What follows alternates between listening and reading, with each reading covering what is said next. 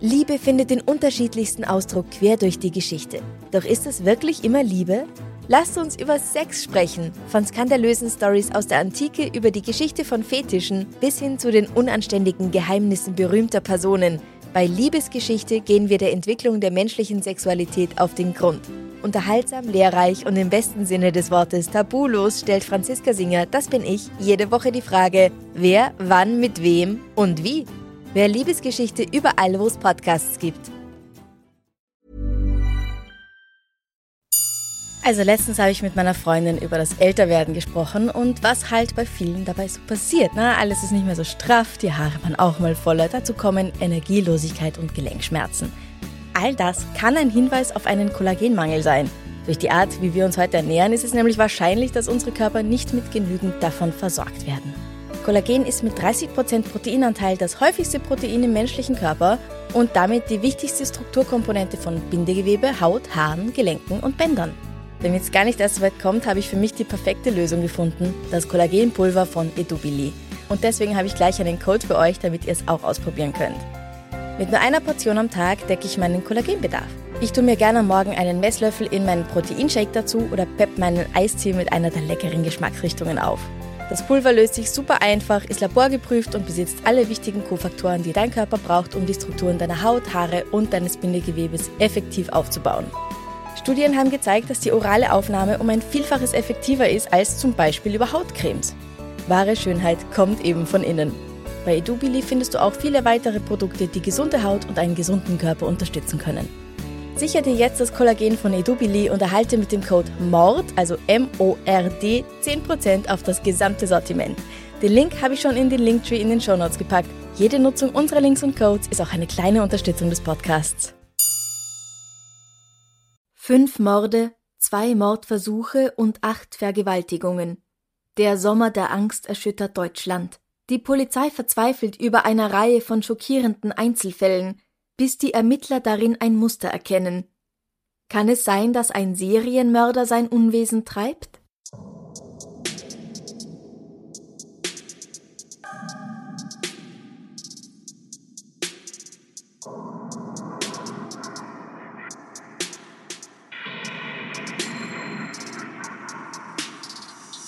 Servus! Christi!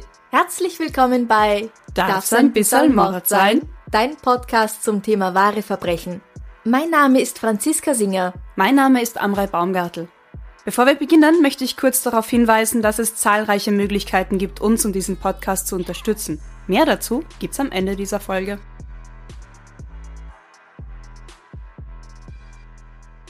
Heute machen wir einen Hörerwunsch und zwar von der Isabel aus Essen. Das ist nämlich ihr Heimatfall. Oh, spannend. Und weil die Polizei in diesem Fall, also bei den heute besprochenen Verbrechen, viel zu lange von Einzelfällen ausging, musste ich einfach darüber sprechen. Wir alle wissen ja, wie sehr wir Österreicher unsere Einzelfälle lieben. Ausrutscher. kleine, kleine Ausbrüche nach rechts. Aber hier geht's um eine andere Reihe von Einzelfällen. Wir befinden uns in Essen im Frühjahr 1987. Am 14. Mai wird am S-Bahnhof Stadtwald eine 49-jährige Frau von einem Mann nachts auf dem Nachhauseweg überfallen. Er legt ihr einen Arm um den Hals und bedroht sie mit einem Messer. Sie soll ihm ihr Geld geben. Noch während sie in ihrer Handtasche nach Geld sucht, fügt er ihr einen tiefen Schnitt am Hals zu und stößt sie auf den Bahnsteig. Passanten eilen zur Hilfe, holen die Rettung. Die Frau überlebt. Ein Einzeltäter, vielleicht ein Junkie? Zwei Wochen später, am 27. Mai, wird kurz nach 23 Uhr am S-Bahnhof Frohnhausen die Badewärterin des Freizeitbades Oase angegriffen. Ein Passant hört ihre Hilfeschreie und ruft die Polizei. Wenig später wird Marika B. auf einer Wiese unterhalb des Bahnsteigs gefunden. Sie ist tot. Die 49-Jährige liegt nur noch halb bekleidet da, es wurde 48 Mal auf sie eingestochen, wahrscheinlich mit einem Schraubenzieher, stellen die Ermittler fest. Ihre Geldbörse ist leer, ihre Strumpfhose liegt zu einem Strick gedreht neben ihr. Kleidungsstücke und Schmuck von Marika B. werden in einem Umkreis von 100 Metern aufgefunden. Daher vermutet die Polizei, dass der Täter die Frau über den an die S-Bahn-Station angrenzenden Jägerzaun gezerrt und dann auf der Wiese vergewaltigt und ermordet hat. Die Polizei geht davon aus, dass es sich hier um einen Einzelfall handelt. Keine zwei Wochen danach am 8. Juni 1987 besucht eine 59-jährige Frau ihre Tochter, die im Alfred Krupp Krankenhaus arbeitet. Während sie auf ihre Tochter wartet, die noch nicht mit der Arbeit fertig ist, geht sie durch den Kruger Park. In der Toilettenanlage wird sie von einem Mann angegriffen. Er drängt sich zu ihr in die Kabine und bedroht sie mit einem Messer. Er will Geld. Sie gibt es ihm, aber laut einer Quelle hört sie nicht auf zu reden und er stopft ihr ein Taschentuch in den Mund. Er versucht sie zu fesseln, sie wehrt sich und er schlägt sie bewusstlos. Als sie aufwacht, sind ihre Beine mit ihrer Strumpfhose um die Toilette gebunden. Sie kann nicht schreien, weil er ihre Luft und ihre Speiseröhre durchtrennt hat, aber sie kann noch atmen. Sie schafft es, sich selbst zu befreien und ins Freie zu taumeln, wo sie sofort von Passanten entdeckt und ins Krankenhaus gebracht wird. Sie überlebt. Die Polizei sagt, ein Einzelfall. Im Juli wird eine 63-jährige Frau im Südosten der Stadt überfallen, als sie vom Einkaufen nach Hause geht. Ein Mann zwingt sie mit vorgehaltenem Messer, ihm all ihr Geld zu geben. Sie gibt es ihm sofort. Als er beginnt, die Frau mit einer Schnur zu fesseln, ruft sie um Hilfe. Er sticht daraufhin mehrmals mit dem Messer auf sie ein und rennt weg. Wenig später finden Spaziergänger die stark blutende Frau und rufen die Rettung. Drei Wochen danach erliegt sie ihren Verletzungen an Leber, Bauchspeicheldrüse, Magen und Milz. Ein, Ein Einzelfall.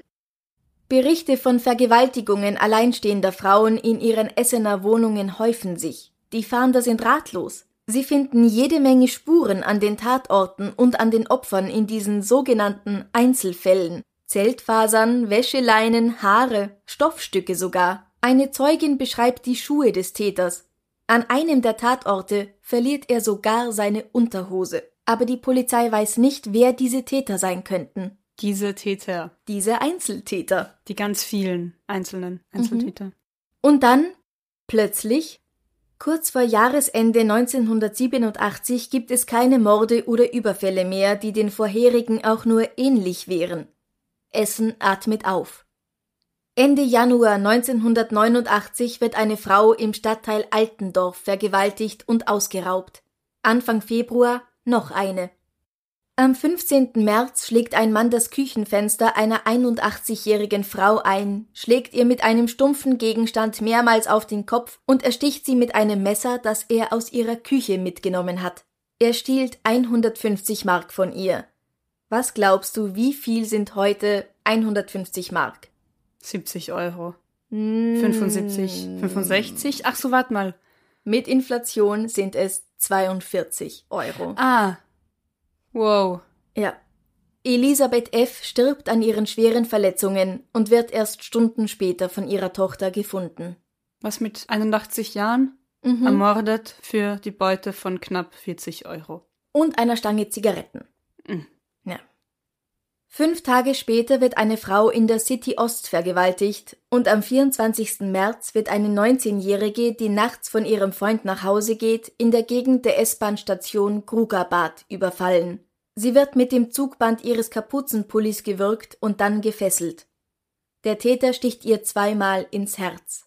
Ihr Vater, der sich auf die Suche nach ihr macht, weil sie sich verspätet, findet ihren Leichnam hinter einem Garagenkomplex. Sie ist vollständig bekleidet und es wurde nichts gestohlen. Der Freund des Mordopfers gilt als Verdächtiger, aber er wird bald ausgeschlossen, weil er ein feuerfestes Alibi hat. Ein Einzelfall? Am 6. Juni 1989, also etwa fünf Wochen nach dem letzten bekannten Mord, wird eine 23-jährige Frau angegriffen. Petra K. arbeitet als Hallenaufsicht in einer Spielhalle in Essen-Altendorf.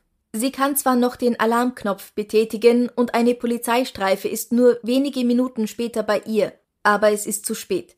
Die junge Frau wurde durch zwei Schnitte in den Hals ermordet. Die Todesursache Verbluten nach außen bei gleichzeitiger Einatmung ihres eigenen Blutes. Außerdem wurde sie teilweise ausgezogen. Keine zwei Wochen später schlägt der unbekannte Einzeltäter erneut zu. In dem Parkhaus beim Alto Theater in der Essener Innenstadt attackiert er eine 41-Jährige, die nach Arbeitsende zu ihrem Auto geht. Wie so oft zuvor legt er auch ihr den Arm um den Hals und fordert Geld. Sie gibt ihm, was sie hat. Danach zieht er sie aus, fesselt sie, vergewaltigt sie und schneidet ihr in den Hals. Danach lässt er sie liegen. Sie kann sich aus eigener Kraft bis zur Pförtnerloge schleppen und überlebt. Er hat keine wichtigen Arterien erwischt, sondern quasi nur ihren Gaumenknorpel durchgetrennt. Sie kann den Täter als 25 bis 30-jährigen gepflegten Mann mit kurzärmeligem Hemd und dunkler Hose beschreiben. Das ist also die erste richtige Beschreibung, die wir haben. Mittlerweile hat auch die höchste Instanz der Polizei begriffen, dass all diese Einzelfälle zusammengehören müssen. Ja, aber alles, was du jetzt erzählt hast, waren die Opfer alleinstehende Frauen. Alle wurden mit einem Messer attackiert und oder sogar ermordet. Warum braucht das so lang, bis jemand überhaupt in Erwägung zieht, dass das vielleicht zusammenhängen könnte? Das ist ganz interessant. In der damaligen Zeit haben nämlich die Ermittler von der Mordkommission und von der Sitte, also Sexualverbrechen, die die Vergewaltigungen behandelt haben, nicht zusammengearbeitet. Mhm. Und deswegen wird diese Verbindung so lange nicht gemacht. Die arbeiten alle an ihren eigenen Fällen, die einen nur am Mord, die anderen nur an der Vergewaltigung. Warum man die einzelnen Morde, die sehr ähnlich waren, nicht miteinander in Verbindung gebracht hat, weiß ich nicht, aber auch das Konzept eines Serienmörders war damals noch relativ neu. Und erst die ungewöhnliche Häufung der Morde in verhältnismäßig kurzer Zeit veranlasst dann die Mordkommission überhaupt nach übereinstimmenden Gemeinsamkeiten zu suchen. Und diese Gemeinsamkeiten wären, der Täter verlangt so gut wie jedes Mal Geld. In ganz vielen Fällen benutzt er die Strumpfhose seiner Opfer, um sie zu fesseln. Das Mordwerkzeug seiner Wahl ist ein Messer. Eine der Überlebenden gibt eine so gute Beschreibung des Täters ab, dass ein Phantombild erstellt werden kann, das in ganz Essen verteilt wird. An einem der Tatorte ist außerdem ein Schuhabdruck des Täters sichergestellt worden und es gibt eine Beschreibung seiner Schuhe. Kriminalhauptkommissar Jürgen Springer sagt in einem Interview Es fehlte uns das andere Ende, jemand, der zu den Spuren passte. Es gibt für die Polizei nichts Schlimmeres als Serientäter, die man nicht fassen kann. Die Presse nennt ihn den Feiertagsmörder, weil er vor allem um Feiertage wie Pfingsten und Himmelfahrt herum zuschlägt. Und jetzt gibt's ein paar Zahlen. 128 Kriminalbeamte von acht Mordkommissionen gehen 824 Hinweisen nach und leisten dabei mehr als 3900 Überstunden. Außerdem wird speziell im Bereich der Innenstadt von Sonderkommandos der Schutzpolizei patrouilliert. Doch trotz allem ereignet sich am 5. August 1989 ein weiteres Verbrechen. Im Erdgeschoss des Wohnheims hinter dem Kruppschen Krankenhaus wird die 38-jährige Altenpflegerin Manuela M. beim Bügeln durch ein Blitzlicht durchs Fenster aufmerksam. Die Terrasse gibt den Blick auf Wiese und Wäldchen frei. Von dort aus hebelt ein Mann den Rollladen auf und bedroht sie. Als sie um Hilfe ruft, kommen ihr sofort Nachbarn zu Hilfe und der Mann flieht vom Tatort. Dabei lässt er seine Kamera liegen, auf der sich Fingerabdrücke befinden. Die Polizei lässt den Film aus dieser Kamera entwickeln und findet einige Fotos von einem Auto. Die Ermittler wissen jetzt, dass der Täter höchstwahrscheinlich Besitzer eines blauen Opel Rekord D ist und sie erkennen Teile des Kennzeichens. Bei der Überprüfung der Halter dieses Fahrzeugtyps kommen sie auf den 32-jährigen Ulrich Schmidt. Er ist der Polizei schon wegen räuberischer Erpressung, Einbruch, Hehlerei und Gewalttätigkeit bestens bekannt. Mit Anfang 30 hat er bereits fast die Hälfte seines Lebens in Arrestzellen verbracht. Über seine Kindheit und Jugend ist so gut wie nichts bekannt. Selbst sein Geburtsjahr kann quellenmäßig nicht wirklich abgesichert werden. Aber ich denke mal, wir können dadurch davon ausgehen, dass er keine allzu leiwernde Kindheit hatte. Ja. Er ist arbeitslos und lebt mit seiner Frau in der Essener Innenstadt. Der verdächtige Ulrich Schmidt wird am 8. August 1989 in der Nähe der Wohnung seiner Mutter festgenommen. Er verweigert gleich von Beginn an jegliche Aussage. Die Beweislage durch Indizien ist jedoch erdrückend. Bei der Durchsuchung seiner Wohnung werden Springerstiefel gefunden, die vom Profil her zu dem Schuhabdruck im Mordfall der 81-jährigen Elisabeth F. passen. Außerdem kann in vier Fällen und das finde ich wahnsinnig faszinierend, durch einen Geruchsspurenvergleich eine Verbindung zwischen den Opfern und Ulrich Schmidt hergestellt werden. Amrei, was ist denn so ein Geruchsspurenvergleich?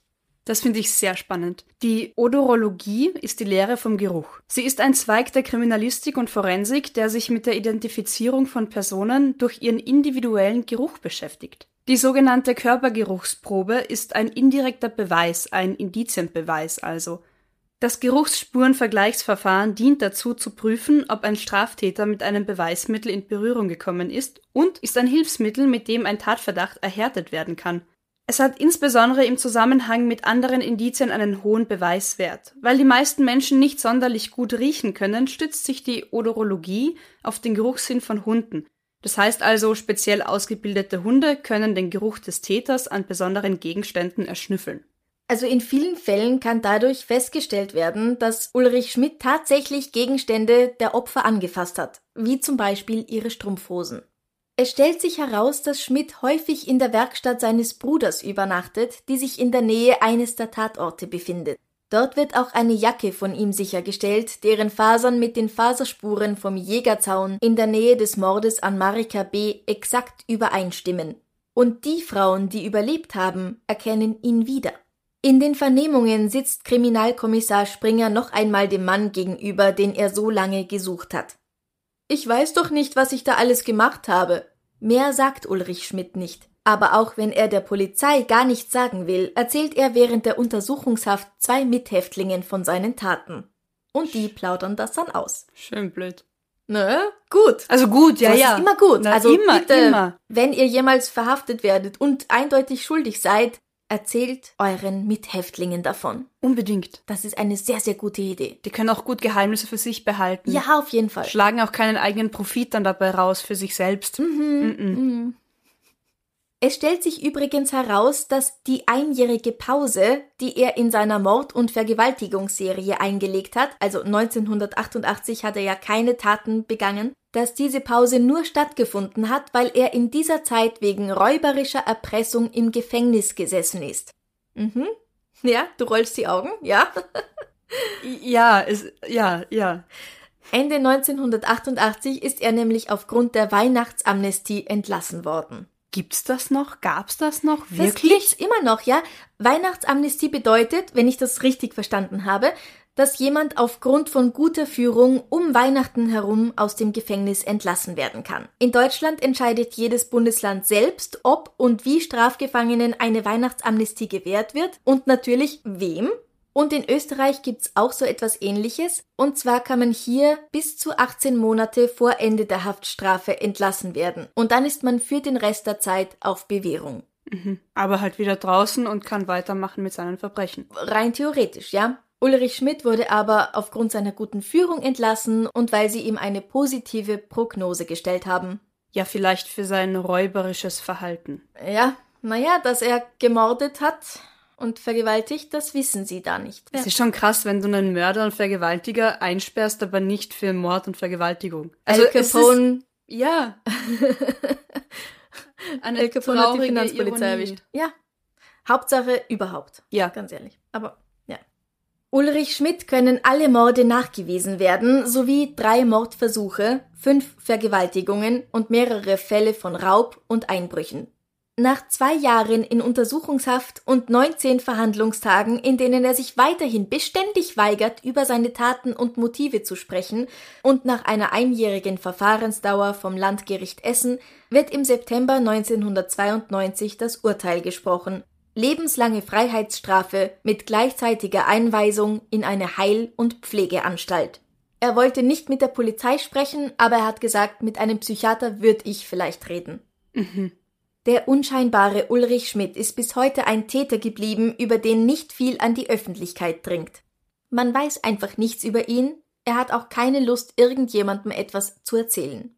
Nach seiner Verurteilung im Jahr 1992 wird er schnell von der Öffentlichkeit wieder vergessen, aber leider bestimmt nicht von den Opfern und ihren Liebsten. Und auch nicht von den Profilern. Sein Fall ist nämlich interessant, weil Schmidt mal aus diesem, mal aus jenem Motiv getötet haben soll. Und er hat ja nicht einmal alle getötet. Eigentlich könnte man sagen, ging er so achtlos mit seinen Opfern um, dass ihn wohl nicht einmal interessiert hat, ob der Schnitt in die Kehle sie auch wirklich tötet oder nicht. Er widerspricht damit total dem Bild vom kühl kalkulierenden Serienmörder und auch dem vom psychisch kranken Killer, das so gern gezeichnet wird. Der Düsseldorfer Kriminalist Stefan Harbord hat vor gut zehn Jahren in der ersten deutschen Studie zu dem Thema einiges herausgefunden, das den deutschen Täter maßgeblich vom amerikanischen unterscheidet. Der deutsche Serientäter ist dieser Studie zufolge nur mäßig bis durchschnittlich intelligent, von ausgesprochener Gemütsarmut und vorbestraft. Seine Kindheit ist von emotionaler Kälte, Alkoholismus und Gewalt geprägt und es werden besonders häufig Gehirnanomalien festgestellt. Deutsche Serienmörder inszenieren ihren Tatort nicht. Sie hinterlassen nur selten charakteristische Verwüstungen und nehmen keine Trophäen vom Opfer oder vom Tatort mit. Also anders, als man es aus Criminal Minds oder sowas ja, kennt. Ja. Der deutsche Serienmörder sucht seine Opfer meist im Umkreis von weniger als 30 Kilometern vom Wohnort, sagt Harbord, was ganz entgegen der These vom FBI steht. Die meinen nämlich, dass amerikanische Serienkiller eher an weit auseinanderliegenden Orten zuschlagen. Aber ich finde, dass das, das hat so ein, also ich weiß, wir sprechen von Mördern und Serienmördern, aber so einen gemütlichen Touch von zum Abendessen sind wir wieder daheim. Also ja. nur nicht zu weit von daheim weg, weil wir wollen ja daheim bleiben und das gemütlich haben. Also ja auch praktisch für die Ermittlungen, wenn man sowas weiß. Es ist gut, Vielleicht. wenn man sowas weiß, ja. Ich meine, damals hat das noch nicht so gut funktioniert, die verschiedenen Einzelfälle miteinander in Verbindung zu bringen. Aber es ist natürlich ganz bestimmt leichter, eine Reihe von Morden oder anderen schweren Straftaten in Essen miteinander zu verbinden, als wenn eins in Hamburg passiert, eins in Essen, eins in, weiß ich nicht, Pasing bei München. Ja. Wir alle kennen auch Hannibal Lecter, den urintelligenten Kannibalen, der dem FBI hilft, einen anderen urintelligenten Mörder zu schnappen. In Deutschland sei das allerdings andersrum, meint Stefan Habort. Der sagt, halbwegs intelligente Killer werden im Schnitt viereinhalb Jahre nach ihrem ersten Mord überführt. Für debile Serienmörder hingegen braucht die Polizei doppelt so lange. Wahrscheinlich bleiben ausgesprochen dumme Täter deshalb länger unentdeckt, weil sie in ihrem Verhalten nicht dem logischen Raster der ermittelnden Beamten entsprechen. Das hat halt auch irgendwie mit der Intelligenz oder Kombinationsgabe der ermittelnden Polizisten zu tun, würde ich sagen, und damit, wie viele Beweise der Täter am Tatort zurücklässt. Also weiß ich nicht, denke ich mir als Laie. Ja, und ich glaube aber auch, dass es schwieriger ist, sich jetzt als halbwegs intelligenter, ermittelnder Beamter vielleicht in ein, nennen wir es, einfaches Gehirn hineinzuversetzen. Hausverstand ist Hausverstand, Logik ist Logik. Aber nicht Logik und nicht Hausverstand, glaube ich, hat so viel mehr Optionen. Mm. Vielleicht ist es deswegen auch schwer, als Beamter sich jetzt in ein einfacher gestricktes Hirn reinzuversetzen. Who knows, keine Ahnung. Ja, möglich. Also, möglich. Ich denke mir, heute ist es mit Hilfe von DNA bestimmt noch leichter, jemanden zu finden und zu überführen, als wie es zum Beispiel im letzten Fall im Jahr 1912 mit einem verschmierten Fingerabdruck war und ohne die Möglichkeit, DNA-Spuren zu untersuchen. Auch in den 80er Jahren war man ja da mit der DNA noch nicht ganz so weit. In Deutschland wurde erst 1988 zum ersten Mal ein DNA-Vergleich als Beweis in einem Strafprozess vor Gericht anerkannt und Ulrich Schmidt hat 1987 und 89 gewütet. Und dieses DNA-Analyseverfahren gibt's überhaupt noch nicht viel länger als das. Heute gibt's ja auch sogar internationale Datenbanken, wo man dann die Daten von einem Tatort mit Daten von anderen aus einem anderen Land abgleichen kann, wie wir das zum Beispiel im Mordfall an Ulrike Reistenhofer in Folge 1 hatten. Also so ein genetischer Fingerabdruck, den du dann mit Hunderten oder Tausenden anderen vergleichen kannst. Das ist schon echter Wahnsinn eigentlich. Aber auch wenn es all das nicht gibt, wir können nur hoffen, dass alle Polizeistellen in jeder Ecke jedes Landes von solchen Fällen wie dem von Ulrich Schmidt und seinen Opfern lernen und einfach mal vielleicht in der Polizeikantine mit anderen Abteilungen darüber sprechen, was sie so beschäftigt gerade. Ja. Woran sie gerade arbeiten. Oder ob dann bei Kollegen und Kolleginnen vielleicht Alarmglocken schrillen bei einer gewissen Vorgehensweise oder ja. Mustern. Ja, weil wenn man schon früher diese Vergewaltigungen und die Raubüberfälle mit den Morden in Verbindung gebracht hätte, dann hätte man vielleicht auch Ulrich Schmidt schon viel früher fassen können und es wären einige Leben verschont geblieben. Naja, ganz viel früher nicht, weil da war er ja schon im Gefängnis.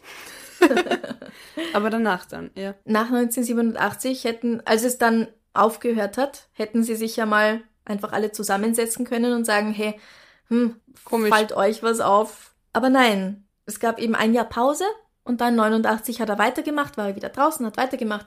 Und erst dann sind sie drauf gekommen, dass es vielleicht alles zusammenhängen könnte. Gibt's Infos zu seiner Frau oder Freundin? Eine Ungarin, warum das wichtig ist, weiß ich nicht. Ah, okay. Nein, ich stelle es mir nur eh bei, glaube ich, allen Verwandten und Freunden von, von Tätern, wenn du lang irgendwie vielleicht im Dunkeln tappst und das nicht mitkriegst, schlimm vor. Aber stell Ja. dir mal vor, du kommst drauf, dein Freund, dein Partner, dein Mann ist Serienmörder und Serienvergewaltiger. Krass. Ist bestimmt hart. Und noch härter ist es, glaube ich, wenn du sagen kannst, jo, passt. Kann ich mir gut vorstellen. Oh ja. Ja, wenn äh, im besten Fall überrascht's dich, wenn man da Ja, dann von ja. besten Fällen ausgehen kann. ja. Wobei, vielleicht ist das auch eine gute Frage für unsere Hörer und Hörerinnen. Was ist schlimmer, wenn du sagst, ja, ich glaube, das trifft sehr gut auf meinen Partner zu?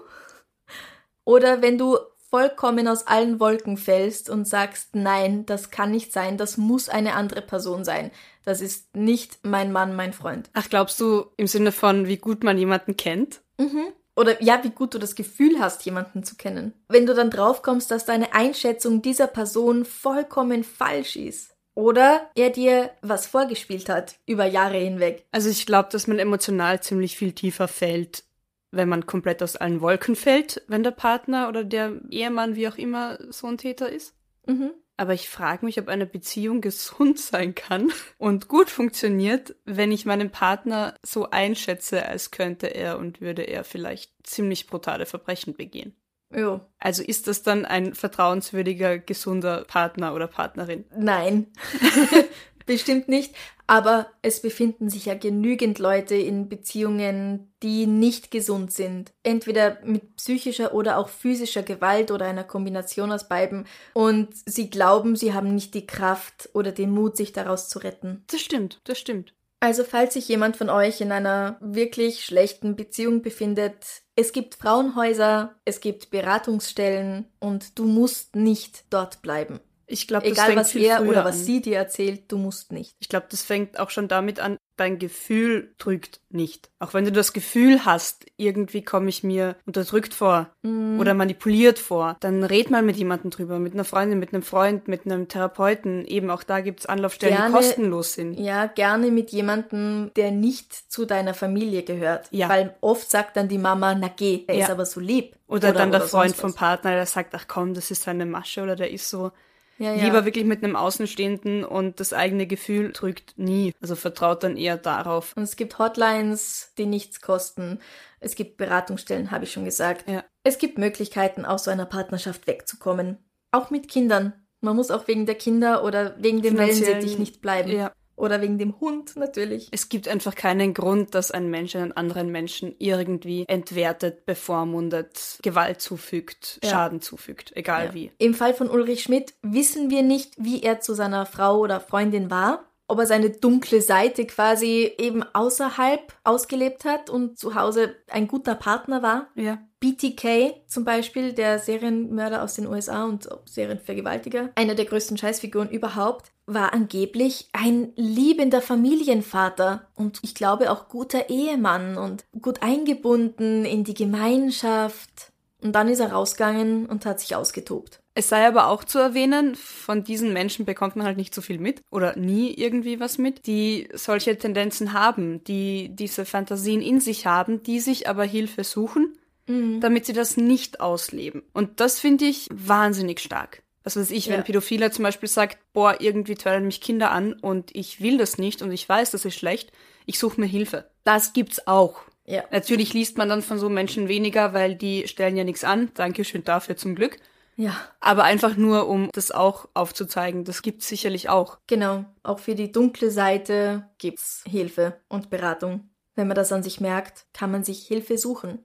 Und ganz ehrlich, wenn der erste Therapeut, zu dem du gehst, sich nicht richtig anfühlt, weil es nicht funkt, dann völlig wurscht, geh zu jemand anderem. Ja. Ich kenne genug Leute, die Therapeuten gewechselt haben. Genauso wie du nicht mit deinem ersten Freund oder deiner ersten Freundin unbedingt zusammenbleiben musst und heiraten und Kinder kriegen, musst du auch nicht bei deinem ersten Therapeuten bleiben. Ja. Du musst auch nicht nur, weil du einmal Salami-Pizza isst, jetzt jeden Tag deines ganzen Lebens immer Salami-Pizza essen. Also vielleicht kann man das auch da ein bisschen lockerer sehen. Ja, ja. mal durchatmen, mal lockerer sehen und Therapeut wechseln, Partner wechseln, Wohnung wechseln, Land wechseln, Duschgel wechseln. Ja. Es lebe Deo der Wechsel wechseln. und die Veränderung im Leben. Zahnbürstenkopf wechseln. Wichtig, alle drei Monate. Ich weiß nicht, meiner ist, glaube ich, schon älter. Ja? Socken mal wieder waschen. Bring Oh Frische Gott, ins Leben. Unterhose. wechseln, wechseln, wechseln. Mehr Veränderung, mehr Wechsel im Leben. So. Aber andererseits, wann's passt, bleib dabei. Na, wenn's passt, dann passt. Ja, wenn's Ja. passt, passt. Dann ist es eh locker. Wenn's nicht locker ist, mach's locker. Stell den BH weiter. Stell den BH weiter. Oder zieh ihn aus. Oder, oder öffne den obersten Knopf deiner Hose. Es soll locker sein. Ja, Das nicht am Leben ist eng Spielplatz vielleicht, aber nur Es dort, wo es angemessen besser. ist. Okay. Bleibt's unbedingt dran, weil nach dieser kurzen Ansage kommt noch was Schönes zum Abschluss. Und jetzt zwischendurch ein großes, großes Dankeschön an Jana, Martin und Annika, die uns auf co-fi.com unterstützt haben und uns was Kaffee, Cocktails, Sekt und Chips virtuell gezahlt haben. Auf jeden Ja. Fall lieben, lieben Dank für eure Unterstützung. Ganz genau. Und auch unsere tollen Unterstützer über Steady, Simon, Christiane, Sandra und ganz neu die Melina. Vielen, vielen Dank. Auf Instagram habe ich eine Umfrage gemacht und es ist herausgekommen, dass viele glauben, dass Spotify oder Apple oder Stitcher uns für unseren Podcast bezahlen. Nein, wir bekommen kein Geld dafür, dass wir diesen Podcast machen und deswegen freuen wir uns so wahnsinnig über jede kleine Unterstützung, die ihr als Hörer, Hörerinnen uns schenkt. Auf Steady gibt's auch Extras für unsere Unterstützer. Du kannst jede Folge dort nachlesen, du kannst Interviews mit tollen Personen hören und mindestens eine extra Folge pro Monat. Wir schauen, dass wir da noch ganz viel Schönes raufstellen können. Und alles kostet weniger als ein McDonalds-Menü. Und ist viel gesünder. Außerdem haben wir eine E-Mail-Adresse, darfseinbisserl at gmail.com, wo man auch Hörerwünsche einsenden kann. Wunschepisoden anfordern, Ganz genau, so wie heute. Bussis schicken, Feedback geben, Kritik anführen. Alles her damit. Und weil es heute schon unsere elfte Folge ist, möchten wir uns auch ganz doll bei der Jeanne bedanken von dem Podcast Jeannes Heldinnen. Durch ihre tollen Tipps, die sie uns gegeben hat, haben wir überhaupt erst mit diesem Podcast anfangen können. Also hört's vielleicht mal bei der Jeanne rein. Und dickes Bussi. Dickes Bussi an die Jeanne. Wenn du 1000 Euro bekommen würdest, die du nur für dich selbst ausgeben darfst, was würdest du damit kaufen? Oi. Wenn ich jetzt hier auf der Stelle einmal 1000 Euro bekommen würde, Ja. nur für mich, Nur für dich. Betriebskosten, Miete ist alles gezahlt, Ja. einfach nur so meins. Mhm. Eine neue Matratze, weil ich wirklich teilweise starke Rückenschmerzen habe und meine Matratze sehr alt ist. Da würde ich mir wirklich so einen Ferrari unter den Matratzen irgendwie leisten. Oh ja. Und wenn da noch was überbleibt, ab ans Meer. Ich will ans Meer nach wie vor. und wenn's wenn's für zwei Nächte ist oder so, mal wieder Meer und durchatmen wäre wahnsinnig cool. Also wenn ich Geld ausgeben könnte, gerade einfach nur für mich, dann wäre so mal eine kurze Pause von allem und eine Matratze zum besser schlafen. Und dann geht sich auch noch ein extra Eis aus am Meer. Ja. Franziska, Ja? 1000 Euro nur für dich. Jetzt hast mich zu schnell gefragt. Yeah. Ähm, keine Ahnung. Moment. Oh, ich glaube, ich würde mir ein Designer-Dirndl kaufen. Mhm. Welcher Designer? Wie schaut's aus? Warum? Naja, wir haben eine große österreichische Dirndl-Designerin, glaube ich. Lina Hoschek? Mhm. Weiß nicht, ob es mehr gibt. Wenn, dann schreibt mir, schickt mir Fotos. ähm, ja, ich liebe Dirndl. Ich habe sie nie an. Und von dem her, also irgendwie halt mal für eine Hochzeit oder, oder sowas, einen besonderen Anlass. Aber so im normalen Leben trage ich leider kein Dirndl. Aber ich liebe sie und ich schaue so gut aus im Dirndl. Alle Frauen schauen wahnsinnig gut aus im Ja, Dirndl. das stimmt. Und weil ich sie halt selten anhab, habe ich halt meinen 100, 150 Euro Dirndl von Trachtenmadel und es ist wunderschön. Aber so ein ganz besonderes Teil wäre halt schon was. Oder auch so ein 60s, 50s Style. Vintage Kleid. mal was richtig Schickes, was Ja. ich mir sonst nicht leiste. Ja. Und warum sage ich das Ganze? Ich glaube, weil ich mir gerade die ganze Staffel von Next in Fashion auf Netflix angeschaut habe. Uh, Und ich bin sehr begeistert. brainwashed, okay. Sehr begeistert. Schleichwerbung. es gibt ein Kärntner Modelabel, die jetzt nicht speziell auf Tracht ausgerichtet sind, die aber eben den Kärnten-Kilt ins Leben gerufen haben. Uh. Das Kärnten-Karo. Und die machen auch ziemlich coole Trachtenmode. Also ich habe durch ein Theaterstück, weil die uns damals ausgestattet haben, zu einem wirklich keinem vergleichbaren Preis dann mein Kostüm behalten dürfen und daher habe ich eigentlich mein relativ gutes Markendirndl. Und wie du sagst, also Dirndl ist Dirndl, man hat was an, man sieht gut aus und Ja. es sitzt. Und wenn du es mal ein bisschen anders haben willst, das Dirndl, das du immer anhast, dann kaufst du eine neue Schürze dazu. Richtig, Und oder eine bam. Bluse. Ja. Also du bist auf jeden Fall gerade sehr auf Fashion und Ja, weil ich mir das angeschaut habe. ich glaube, an jedem anderen Tag hätte ich auch Urlaub gesagt. Aber es kann ja auch irgendwie Balsam und Urlaub sein, sich einfach mal was zu gönnen, sich auszustaffieren und Mal schön zu sein. schön bist du immer, aber sich mal schön zu fühlen oder mit was Neuem irgendwie so, dieses Ja. sich zu präsentieren eben auch. Ja. Verstehe ich, verstehe ich. Was würdest du mit 1000 Euro machen?